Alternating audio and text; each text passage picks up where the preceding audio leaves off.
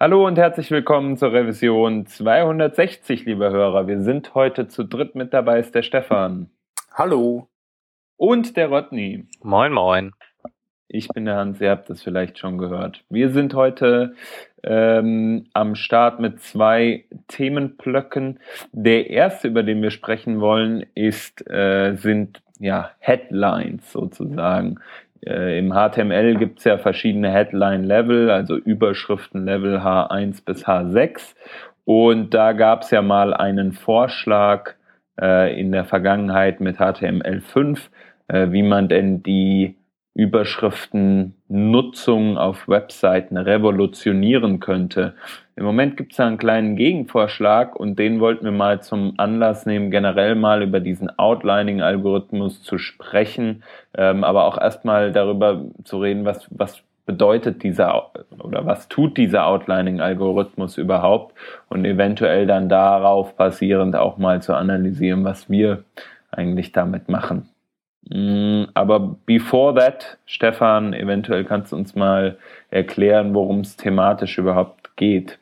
Okay, ähm, ich, ich, ich versuche mein Bestes. Ich muss dazu sagen, ich habe äh, nur diese Issue gelesen, ich habe leider diesen ähm, oder diesen Eindruck in dieser Mailingliste, ich habe leider den verlinkten Issue nicht komplett gelesen, aber ich versuche mal so gut zu, wie möglich zu erklären, worum es da geht.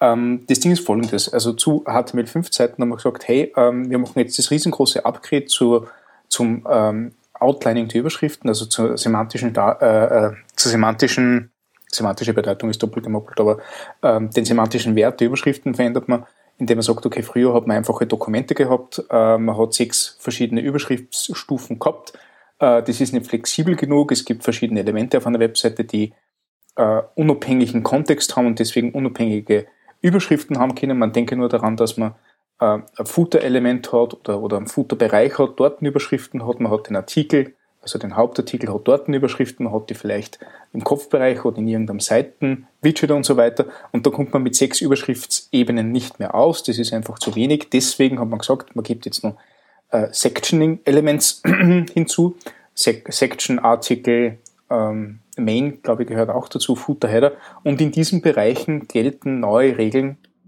für diese Überschriftselemente. Das heißt, man könnte rein theoretisch äh, statt einer Überschriftsauszeichnung von H1 bis H6 äh, durch eine Kombination von verschachtelten Sections und H1en die gleiche Outline erzeugen. Also quasi H1 ist die Überschrift und H2 ist eine Ebene darunter, H3 ist eine Ebene unter H2.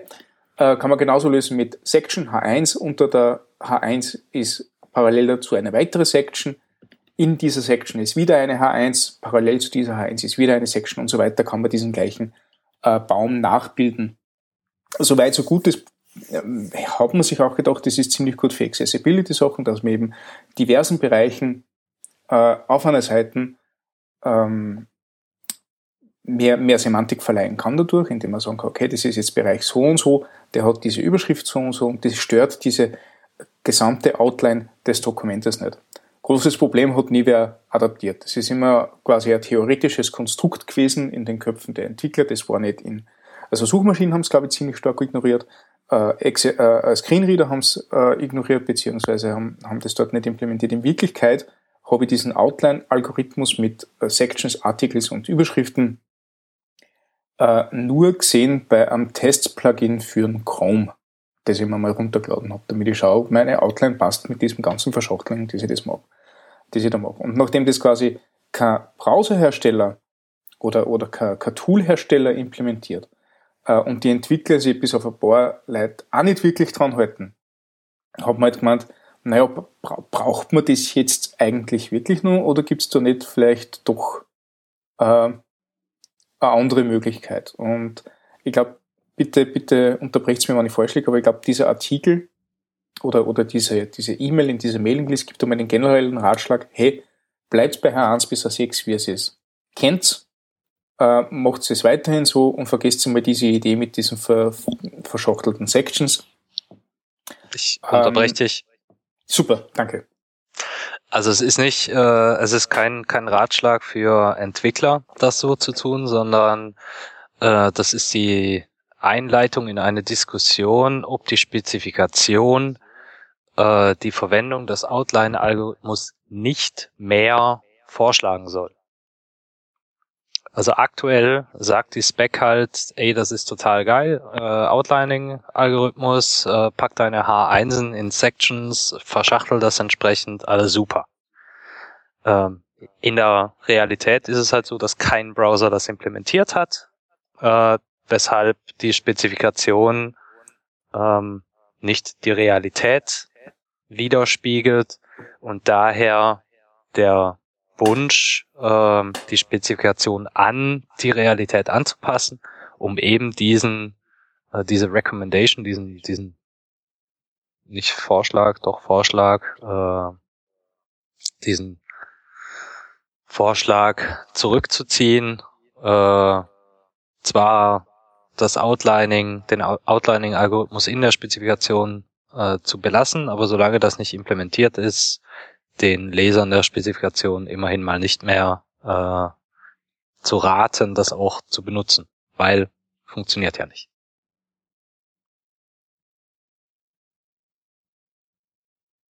Ja, wie ist es denn bei euch gewesen? Also habt ihr jemals H1 in Sektionen gepackt und die dann ineinander verschachtelt? Ständig. Ständig. Also na tatsächlich ständig. Also also mit. Okay. Äh, ich, ich habe da immer meine, meine Diplomarbeit von Anno dazumals so im Kopf gehabt. Nicht? Also äh, ich, ich habe die mit LaTeX entwickelt und wenn man mit LaTeX äh, seine Diplomarbeit in Sektionen und Kapitel unterteilt, dann hat man so ein Gedankenkonstrukt, das ungefähr Sections und Articles in HTML entspricht. Ähm, und in, in so einer Konstruktion nachher sein Dokument oder seine Webseiten zu gliedern, auch mit diesen ganzen Seitenbereichen, die es gibt, hat für mich total Sinn ergeben. Also ich habe ich hab zwar nie jetzt äh, ein massiv tief verschachteltes H1 und Section-Konstrukt gemacht, da bin ich dann schon irgendwann einmal auf H1 bis H6 äh, zurückgefallen, so wie es für mich Sinn ergeben hat. Aber für alle anderen Bereiche der Seiten und für, für so Übersichtscontainer, wo du halt mehrere Articles oder Sections haben kannst, die, keine Ahnung, Anreißer sind für gewisse äh, äh, Subseiten, ne? Habe ich das genauso gemacht. Und also da hat es eben diese Section gegeben, das ist, keine Ahnung, das News-Archiv, schlag mich dort, äh, und drunter hat es ein weitere Sections gegeben und wieder mit Heinzen und das sind die Überschriften von allen diesen News, die, die ich da gehabt habe.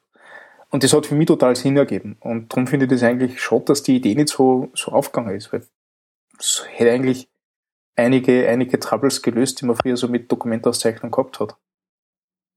Wenn ein H2 auf einmal ein H1 ist, netterweise, keine Ahnung, weil dieser Artikelanreißer woanders vorkommt als wie vorher und dort mehr so Sinn ergibt. Ne? Ja, also ich habe in der Vergangenheit auch äh, H1 in Sektionen geschachtelt, aus dem einfachen Grund, dass ich mich nicht mit der äh, tatsächlichen Hierarchie von Überschriften beschäftigen musste, sondern macht er eh dieser Outline-Algorithmus, dass der in dem Moment, als ich das Dokument verfasst habe, noch nicht implementiert war, hat mich dabei nicht gestört, weil war ja eine Recommendation, wird also schon irgendwann kommen. Äh, wie wir heute, Jahre später, ähm, sehen, ist das, ist das nicht passiert. Ähm, ich habe jetzt gerade die GitHub-Seite vor mir. Und wenn ich, wenn ich das mal auseinander, also ich habe, ich sehe gerade ein Issue. Und links habe ich die Spalte mit den äh, Kommentaren, rechts habe ich so eine Meta-Spalte, eine A-Side wird es wahrscheinlich sein, äh, mit, oder A-Side, äh, mit, mit Labels, mit dem Milestone, äh, Signy und so Geschichten. Ähm, das sind, das sind alles Überschriften in, in Blöcken. Wenn ich mir überlege, ich will ähm, Web-Applikationen oder Webseiten bauen in Komponenten, in Components, dann will ich die Komponente natürlich losgelöst äh, vom Gesamtkonstrukt betrachten können. Das heißt, wenn ich die Komponente entwickle, weiß ich, unter Umständen gar nicht, in welcher Hierarchiestufe das jetzt eingebettet wird. Das hätte zur Konsequenz, dass ich meine, also im, im, im Fall der, des Outlining-Algorithmus würde das funktionieren. wäre das total angenehm, weil dann kann ich einfach nur mit H1 arbeiten und das, der Rest wird vom Browser erledigt. Wenn ich das nicht kann, dann muss ich jetzt meine Components entweder parametrisieren, also beim Instanzieren so einer Komponente sagen, du bist übrigens Überschriftenstufe 4, ähm, oder die Überschriften aus den äh, Komponenten rausziehen, was irgendwie auch nicht schöner wird. Also irgendwie hatte für mich dieser, dieser Outlining-Algorithmus schon Potenzial vereinfachend zu wirken auf das, was ich da täglich mache.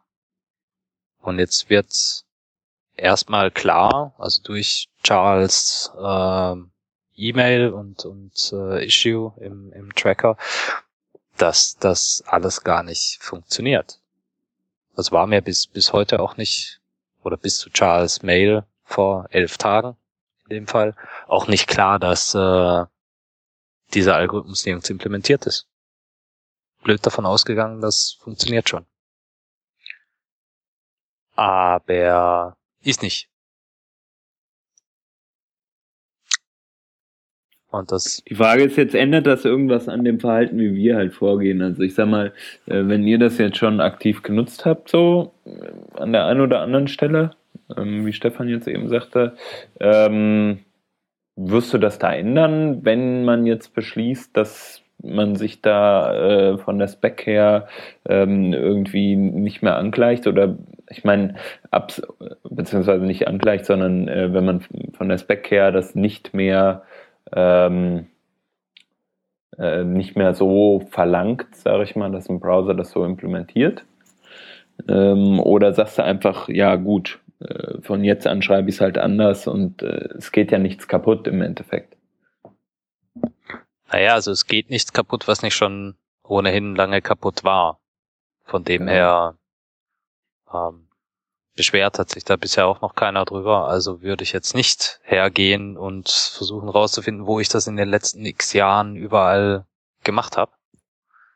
Ähm, mhm. Ähm, Nochmal, ich arbeite in der Applikationswelt. Wir veröffentlichen ja keine, keine Webseiten. Das heißt, die äh, Menge der Leute, die mit meinen äh, Code-Ergüssen konfrontiert sind, ist ja eher überschaubar. Ähm, aber ich, ich tue mich schwer, gedanklich wieder auf diese kümmere dich um die Überschriften ähm, Welt zurückzukommen. Ehrlich gesagt. Das ist so unkomfortabel. Ja, ich weiß auch nicht. Also, hm, das Beispiel, was du schon gesagt hast mit dem Komponentisieren, wo man dann seine Überschrift halt einfach H1 nennt und darum eine Sektion macht, dann passt das schon. Ähm, die war easy auf der Seite. Auf der anderen Seite ist es halt wirklich so, ähm, man hat es versucht und die Welt hat es nicht angenommen und damit sind wir ja auch alle betroffen. Ich sag mal, das Problem ist halt oft auch, äh, sind halt oft auch ähm, Content-Management-Systeme beispielsweise wo man ja Sek Sektionen hat, die, wo man jetzt nicht unbedingt dann einen Section-Tag drum macht, sondern wo das halt einfach Content, der nacheinander weggerattert ist, äh, wird, ist. Und da, äh, sag ich mal, gibt's diese Hierarchie ja nicht. Und der eigentliche Content einer Webseite, beziehungsweise einer, sag mal, äh, einer, eines Blogartikels beispielsweise oder einer News-Seite, oder ähm, ja, so in dem Bereich, ähm, der ist ja dann doch eher, sage ich mal, relativ, also eine Sektion sozusagen. Man unterteilt da als Entwickler ja nicht auch nochmal im, im Content die Sektionen, oder? Von daher würde ich halt sagen, ja, pff, äh, wird nicht genutzt, wird auch von Content oder von Editeur, äh, Editoren, sagt man, nicht benutzt. Und von daher ähm, ist das halt Schwachsinn und diese Outline ähm, hat halt nicht den gewünschten Anklang gefunden, weil vielleicht auch die Tools da nicht auf dem Stand sind, wo sie sein könnten. Ja, also was ich mich da frage, äh, Entschuldigung, Ähm, was ich mir da frage, ist das jetzt wirklich ein Problem, dass die Entwickler das nicht angenommen haben? Weil also in, ich hätte das Gefühl gehabt, dass gerade diese, diese Outlining-Sache eine sehr prominente Geschichte gewesen wäre ähm, zu, zu diesen HTML5 Evangelisierungszeiten, die es damals gegeben hat. Ähm, so wie ich das da rausgelesen habe, ist das ja eher ein Problem, dass das die Werkzeuge nicht angenommen haben, dass Accessibility äh, APIs nicht darauf aufspringen, was ich nicht verstehe, dass äh, ähm, Browser das nicht implementieren, wobei ich aber ehrlich gesagt auch nicht weiß, wo jetzt der große Unterschied ist äh, äh, für einen Browser, ob er diesen Outline-Algorithmus implementiert oder nicht. Und da frage ich mich, warum die Implementierung auf dieser Ebene nicht, nicht äh, fortgeschritten ist, wo man ja dann tatsächlich diese Benefits merkt, weil in Wirklichkeit hast das du eh nur äh, in Accessibility und, S und SEO. Ne? Und für mich war das immer das Totschlagargument mit irgendeiner SEO-Agentur, wenn ich gesagt habe, ich habe H1 da drinnen, bam, das ist HTML5, äh, lest mal die Spec noch und dann, dann können wir darüber diskutieren, ob wir das jetzt wirklich anders machen müssen. Und in den meisten Fällen war es dann eh nicht so. Also jedes SEO-Gespräch war damit in fünf Minuten erledigt. Also darum frage ich mich, warum das nicht angenommen worden ist. Und ich glaube nicht, dass die Entwickler da alleine schuld sind in dem, in dem Fall. Ja, wenn man so drüber nachdenkt, ähm, einfach die, die Headlines da reinzuballern, äh, gerade jetzt in einem tatsächlichen ähm, Textdokument, textlastigen Dokument äh, mit, mit Unterüberschriften äh, und Unter, Unterüberschriften. Da stellt sich dann schon auch die Frage, wie wird das Ganze eigentlich gestylt? Es gibt jetzt auch keinen wirklichen komfortablen, ähm, keine Pseudo-Klasse oder irgendwas namens Level oder He Heading, äh, um ja, was weiß ich, die zweite, dritte, vierte Ebene anzusprechen. Mhm. Gab es da nicht irgendwie mal eine Idee mit dem Matches, äh, mit der Matches-Pseudo-Klasse zu arbeiten? Beziehungsweise ist das dann eine Pseudo, nennt man das dann Funktion oder ist das noch eine Pseudo? So, äh, Selector-Funktion, glaube ich. Selector-Funktion, ja. okay.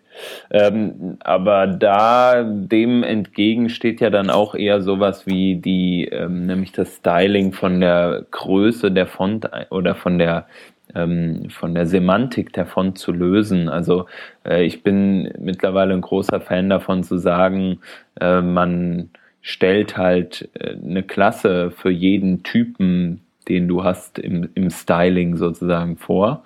Und diese Klasse wird dann entsprechend auf die einzelnen Fonts ähm, applied, weil die Semantik und die, die Größe einer Font muss ja nicht unbedingt korrelieren, meiner Meinung nach. Allerdings ist auch das natürlich schwierig in, einer, äh, in einem Content-Management-System, ne, wo du dann gar nicht genau weißt, äh, wie kannst du da jetzt CSS-Klassen hinzufügen oder sagst du jetzt immer eine H2 bekommt dann halt diese, äh, diese Klasse und dann ist es halt auch schon wieder fast hinfällig. Ne? Wie macht ihr das? Verwendet ihr Klassen oder äh, verwendet ihr äh, wirklich Styling auf ein Element?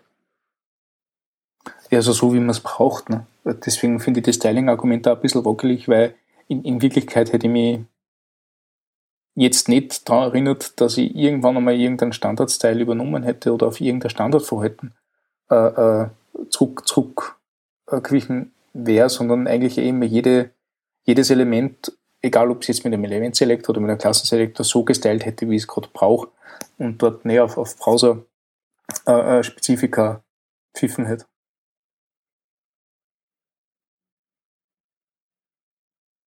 Font Size 2 Rem gut ist. Ne?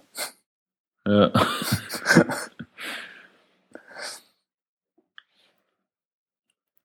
wie, wär, wie ist das eigentlich in so, in so JavaScript-Applikationen, Rodney? Was macht ihr da? Ähm, kümmert ihr euch überhaupt um Semantik oder macht ihr einfach Diffs überall? Ähm, das kommt, ja, kommt drauf an.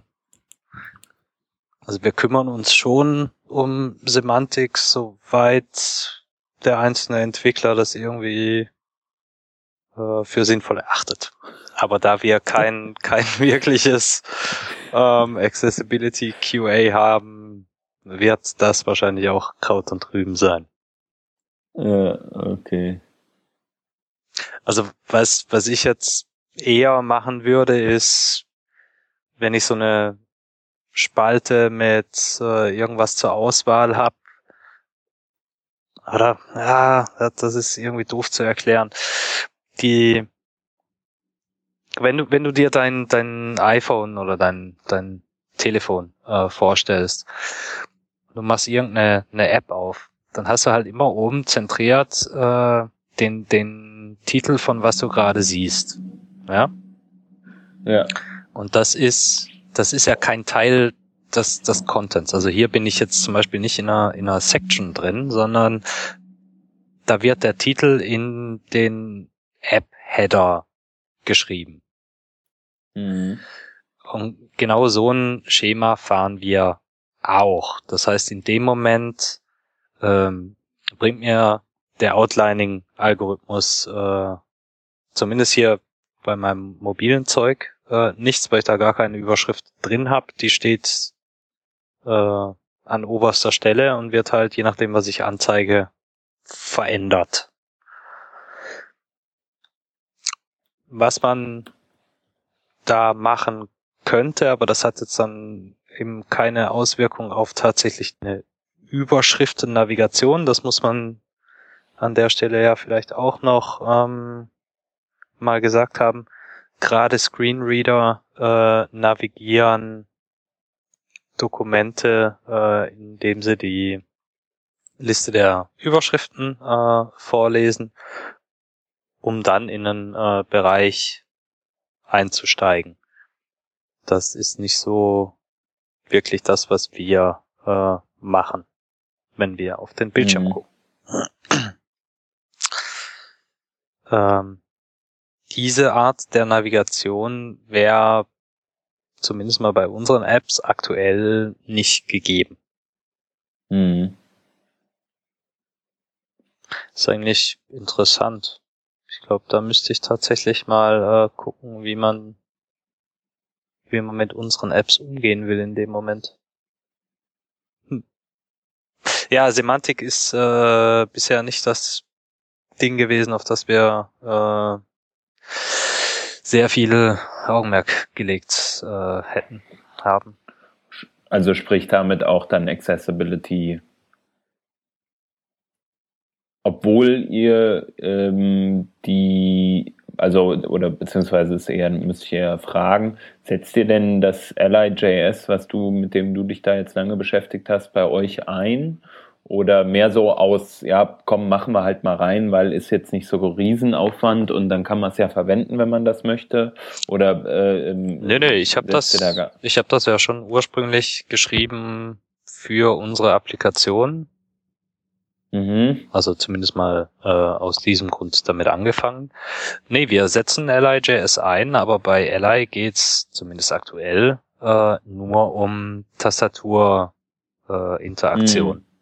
Was ist fokussierbar? Wo geht der Fokus hin? Äh, was kann ich jetzt gerade überhaupt äh, an aktiven Elementen erreichen? So diese Ebene ähm, wird da abgedeckt.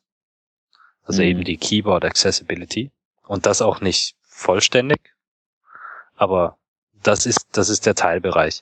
Von Semantik habe ich mich bisher eigentlich eher ferngehalten, weil gerade das dieses Feld der, dieses große Feld der äh, offenen Fragen ist. Mhm. Wobei mich da eh grundsätzlich frage, wie man äh, Web-Applikation semantisch gut strukturieren kann. Bei Dokumenten verstehe ich es, ähm, aber äh, Applikation, also wenn ich jetzt gerade das, das Dashboard von unserer, von unserer äh, Monitoring-Applikation mir anschaue, denke mir, ich, ich hätte keine Ahnung, wo ich da anfangen soll, dass ich sage, okay, das ist jetzt, keine Ahnung, was ist, was ist so ein Widget da für, für Element? Wie kann ich das so äh, bedienbar machen, gestalten, dass jemand, der das benutzt, wirklich auch den besten Benefit da rauskriegt. Außer das Übliche, dass ich eben sage, okay, passt, sämtliche Bedienelemente sind fokussierbar, haben ein Label äh, und, und du weißt ungefähr, wo du bist, wenn du äh, den Fokus drauflegst. Aber sonst? Also ich glaube, das ist gut, dass man auf Überschriften verlinken, äh, ver, ver, verzichten kann dort, wo man ähm, dafür den Rest sauber macht. Aber wie gesagt, das ist nur Schuss ins Blaue. Weiß ich nicht.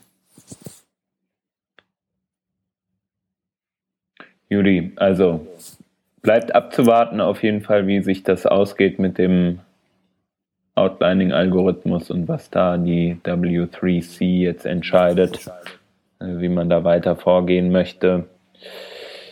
Interessantes Thema auf jeden Fall. Naja, also das, bleiben. Das, das Issue liest sich schon so, als hätte es, als gäbe es Konsensus, äh, diese Empfehlung rauszunehmen. Mhm. Das heißt natürlich nicht, dass das Feature rausgeworfen werden soll aus der Spezifikation, sondern lediglich, dass hier Warnungen eingeführt werden. Also die sind auch schon drin. Ne, wenn du heute auf die äh, Sections in den Sections-Bereich äh, der HTML-Spec gehst, dann kriegst du da eine, ein dickes, fettes Warning. There are currently no known implementations of the outline algorithm in graphical browsers or assistive technology user agents ähm, bla bla bla. Also krieg schon den Hinweis, äh, ist zwar spezifiziert, aber nicht implementiert, äh, aber eben diese Empfehlung, dass der Outline-Algorithmus äh, eine nette Sache sein könnte, das wird jetzt noch zurückgezogen. Ja.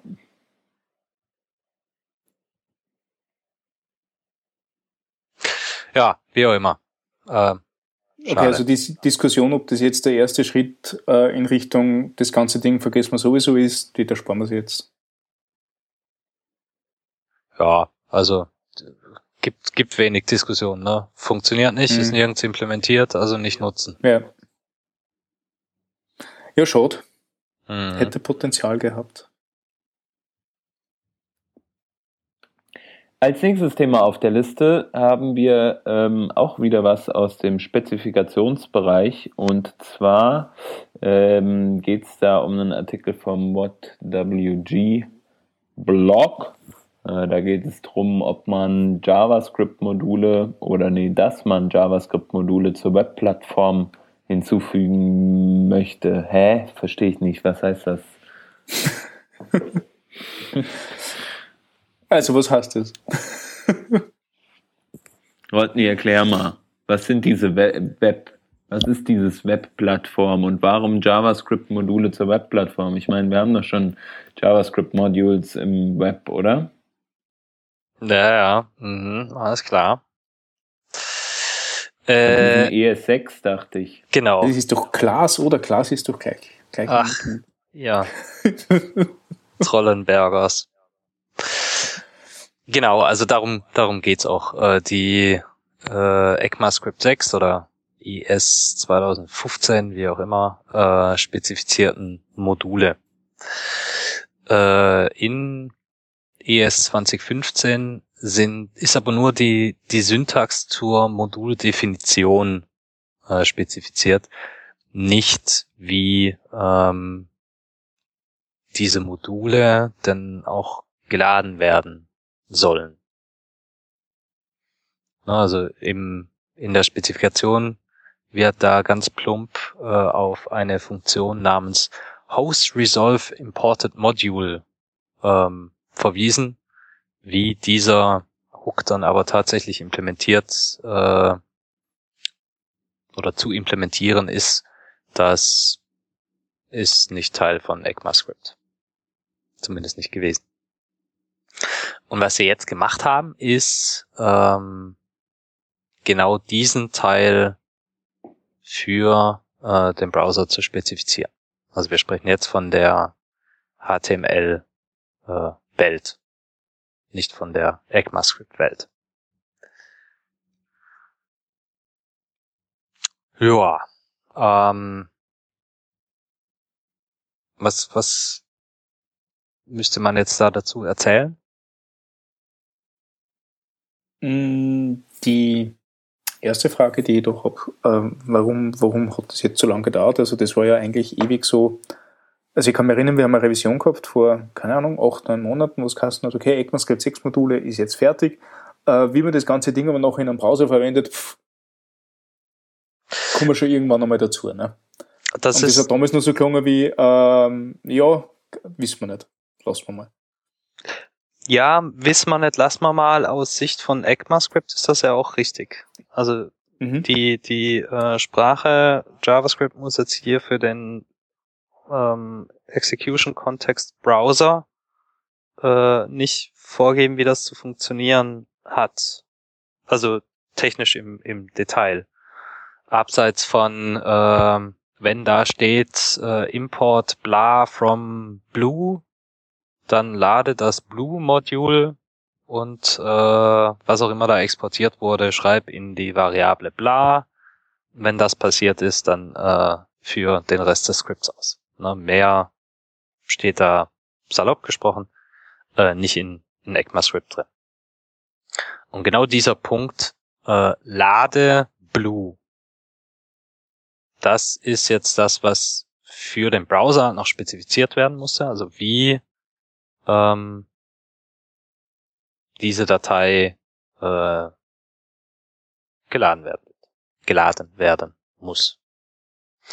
Und das ist nicht zwingend äh, die gleiche ähm, oder das hat nicht die die gleiche äh, Anforderung, wie das zum Beispiel in Node ist oder für eine für eine anderweitig synchrone äh, Ladevorrichtung. Das macht Sinn. Mhm. Ähm, verwendest du schon ECMAScript 6 Module?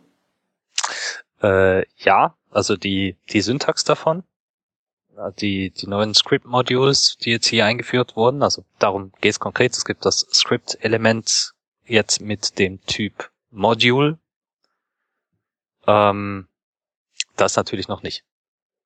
Mhm. Aber ES6 äh, Modulsyntax ist sehr angenehm.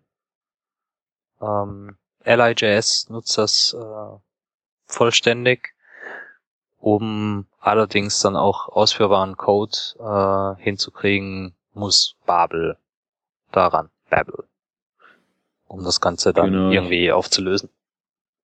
Ich wollte gerade fragen, das ist ja so das Ding, ne? Man muss ja da noch ähm, einen Loader haben, der das dann auch entsprechend implementiert. Genau. Und so eine Art Loader ist jetzt halt für HTML äh, spezifiziert worden. Mhm. Und ähm, in, weißt du zufällig, wie das in, in Babel funktioniert? Also was ist da für ein, äh, für ein, für ein Shim, nenne ich es jetzt mal drin? Ist das ein ganz normaler COM.js? Also ich verwandle erstmal alles nach CommonJS und dann ähm, entsprechend von CommonJS äh, nutze ich dann etwas, ähm, etwas, was schon bekannt ist, also ein Loader, den es schon gibt, oder implementieren die was eigenes? Also das ist jetzt, ja, Babel ist kein Loader. Babel übersetzt äh, ES6 nach ES5 oder was auch immer du haben willst. Genau. Das heißt, als Loader, äh, wenn, wenn du sagst, Babel, übersetzt mir den Kram nach äh, ES5 mit AMD-Modulformat, dann kannst du halt direkt Require äh, nutzen, Require.js. Äh, in meinem Fall oder im Fall von LIJS wird das Ganze nach CommonJS äh, übersetzt, was der Standard ist. Und äh, dann mit äh, nicht Webpack, wie heißt das andere? Browserify? Browserify in ein äh, Paket geschnürt und damit äh, sind ist ist dieser dieser Ladevorgang halt aufgelöst. Und wenn ich jetzt nichts, also was, oder fragen wir mal anders, was ist der Default bei äh, Babel? Ist das dann AMD oder keine Ahnung. Ich glaube Rick, ähm, CommonJS. CommonJS. Ja, okay, das heißt, das lösen die dann intern irgendwie auf. Muss man mal ja, die, die übersetzen, die übersetzen ja nur das, äh, die Moduldefinition von einem Format in das andere. Genau. Das ist, Trotzdem das können ist, die das ja auch auflösen. Also das ist ja also das macht das Ding ja auch schon im Hintergrund. Jetzt überlege ich mir nur, ob das halt dann mit, äh, mit Browserify Also Browserify oder Webpack oder Require.js ist dann erst die Komponente, die tatsächlich äh, die Module äh, lädt. Mhm. Babel macht das nicht. Und genau dieses Module laden ist äh, das, was hier jetzt in HTML reingekommen ist. Und zwar mhm. eben nicht über das Script-Element vom Typ JavaScript, sondern. Naja, schon verstanden. Was das Aktuelle macht, ist klar. Ich hatte mich jetzt nur gefragt, wie die Implementierung da ähm, in, in Babel ist. Aber ähm, genau, das ist dann halt über so einen anderen Module-Loader, wie du schon gerade sagtest, abgebildet. Ähm, würdest du denn sowas dann eher nutzen wollen? Also vielleicht auch mit einem Polyfill, so, so eine spezifizierte Geschichte, als das automatisiert alles in deinem aktuellen Bildflow abzubilden, äh, Bild, in deinen Bildtasks abzubilden? abzubilden. Das eine hat jetzt mit dem anderen nicht viel zu tun. Also du kannst äh, ja durchaus noch Pakete schnüren, äh, aber dann halt kleinere und mehrere. Ja, genau. Und der, der Krampf der Verwaltung ist dann nicht mehr so ähm, immens groß. Du kannst aber auch sagen, ich brauche kein, kein äh, Require.js mehr oder kein, kein äh, Browserify mehr, sondern ich lasse den Browser das auflösen. Speziell wenn du halt HTTP 2 fährst, wo äh, viele kleine Dateien kein größeres Problem mehr sind, ähm, ist das durchaus etwas, was man machen könnte, machen mhm. möchte. Also muss jetzt einer von den Zuhörern dann eben mal einen äh, Polyfill, beziehungsweise in dem Fall sogar Prolyfill schreiben für äh, diese Art der Implementierung und dann, also eines Loaders, und dann nutzen wir das einfach mal. Also ich glaube, dass Google da schon dran ist an so einem Polyfill-Gedings ähm, oder Polyfill oder wie auch immer. Also da habe ich erst, erst vor kurzem irgendwas gesehen. Ähm, aber, aber ich, ich habe noch ganz eine andere Frage zu dem Thema Rodney. Ähm, dieses Script-Type-Module, nicht? Ähm, das ist also da, dass ich sagen kann, passt, so hast, zack, da ist das Modul dort. Es gibt auch Inline-Module. Gibt es irgendein, irgendein besonderes Verhalten dann, wann das Ding in einem Modulkontext rennt und nicht in einem JavaScript oder Text-JavaScript-Kontext? Ich habe das einen, einen abgekapselten Scope, kann das auf gewisse Sachen nicht zugreifen, kann das auf Sachen von anderen Module nicht zugreifen. Also ist so, ist so ein Closure-Dingstel rundherum, wenn man das polyfillen würde. Also das verstehe ich noch nicht ganz. Ja, also ich muss jetzt aus Erinnerung ziehen. Ich habe das äh, mhm. äh, schon länger nicht mehr betrachtet. Wenn ich das recht in Erinnerung habe, dann ist das so, dass ein Script äh, Type Module tatsächlich äh, sich wie ein ähm, Closure verhält. Das heißt, das, was da okay. drin ist, geht nicht raus. Außer du sagst explizit hier, ich schreibe irgendwas auf Window. Logisch. Das ist das eine. Das zweite ist, es ist automatisch ähm, strict. Also du kannst ja diese Use Strict äh, Anweisung sparen. Du bist immer im Strict Mode. Äh, und noch ein paar andere ähm, Sachen. Also mit, mit Auswirkung auf die Ausführung des Scripts, an die ich mich leider gerade nicht mehr erinnere. Aber eins der weiteren Themen ist die Art und Weise, wie ähm, die heruntergeladene Datei äh, geparst und ausgeführt wird in Bezug auf ähm, Lade- und Ausführungsreihenfolge der Module. Ähm, und das das ist irgendwie äh, anders.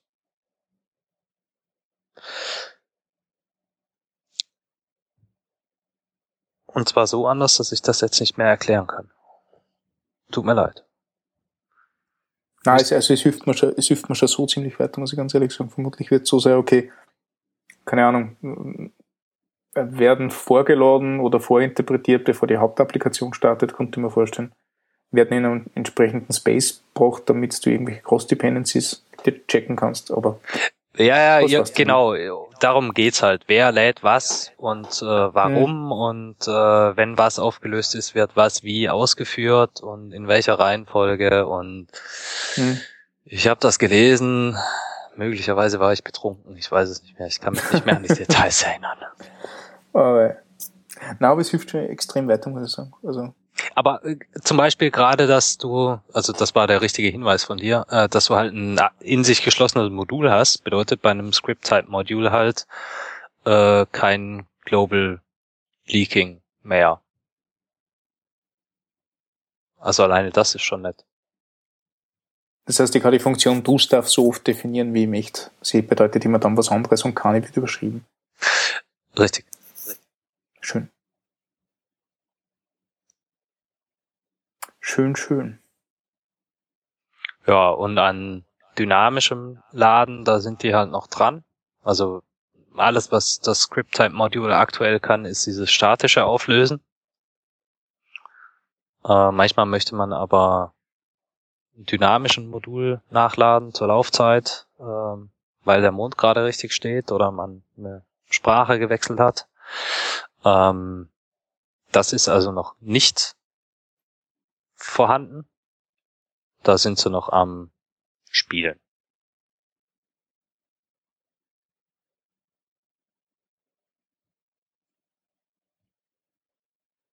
Gut. Hm. Mhm. Müssen wir noch ein bisschen warten, dann haben sie es auch implementiert. Ja, es ist auf jeden Fall schon mal ein Schritt in die richtige Richtung. Nicht? Also, Grid wird ja schon seit Ewigkeiten. Und ich glaube, ich weiß, es war gar nicht so schlecht, dass man gesagt hat, vor einem Jahr, jetzt machen wir mal die Syntax fertig, jetzt macht's einmal damit. Den Rest, den lösen wir schon irgendwann einmal auf. Genauso wie mit dem Outline-Algorithmus. Ja, aber im Gegensatz zum Outline-Algorithmus dieses Mal bitte in tatsächlich implementiert. Ja. Das wäre fein. Aber ich glaube, da ist der Druck auch groß genug ähm, Ja. und der Wunsch, das zu tun, auch groß genug, ähm, dass das auch passiert. Hm. Absolut. Ich lese da gerade noch was über Module Worker Example, aber das ist eh im Grunde nichts anderes als wie. Ja, das bedeutet halt, dass du einen, äh, dass du diese Module Syntax und Module äh, Loading Verhalten auch innerhalb von einem Webworker äh, nutzen Ja. kannst. Mhm. Was halt auch sehr angenehm ist, gerade in Ja. Bezug auf dieses als Modul abgeschlossene äh, Einheit. Mhm. Was ich mir noch frage, jetzt gerade, wenn es so Inline-Module gibt, ob es irgendwo die Möglichkeit gibt, dass man sagt, ähm, man, man, man gibt diesem Modul dann eine ID, keine Ahnung, Script Type Module ID so und so und dann kann man von dort exportieren und importieren. Also von dort importieren und aus dem Modul exportieren, das war doch eigentlich ganz nett. Habe jetzt durchs Drüberfliegen nichts gesehen, aber wird es vielleicht auch noch geben. Das ist eine gute Frage, was mit dem Exportieren da ist. Darüber habe ich mir noch gar keine Hm. Gedanken gemacht. Naja, das werden sie auch sich irgendwann einmal rausfinden.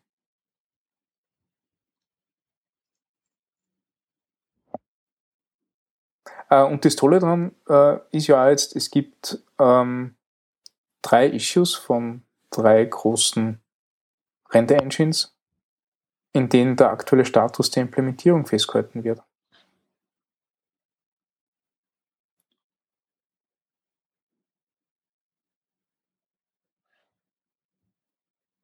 die frisch erstellt worden sind oder frisch aktualisiert worden sind. Nämlich, Für WebKit, äh, äh, Gecko und Blink. verlinken wir dann am besten mal. Ne? Ja, die sind eh in diesem Hauptdingstel drinnen. Sehr gut. Die, die, wird, Gut. die wird man schon finden. Haben wir dazu noch weitere Punkte? Ansonsten können wir das Thema zumachen. Mhm.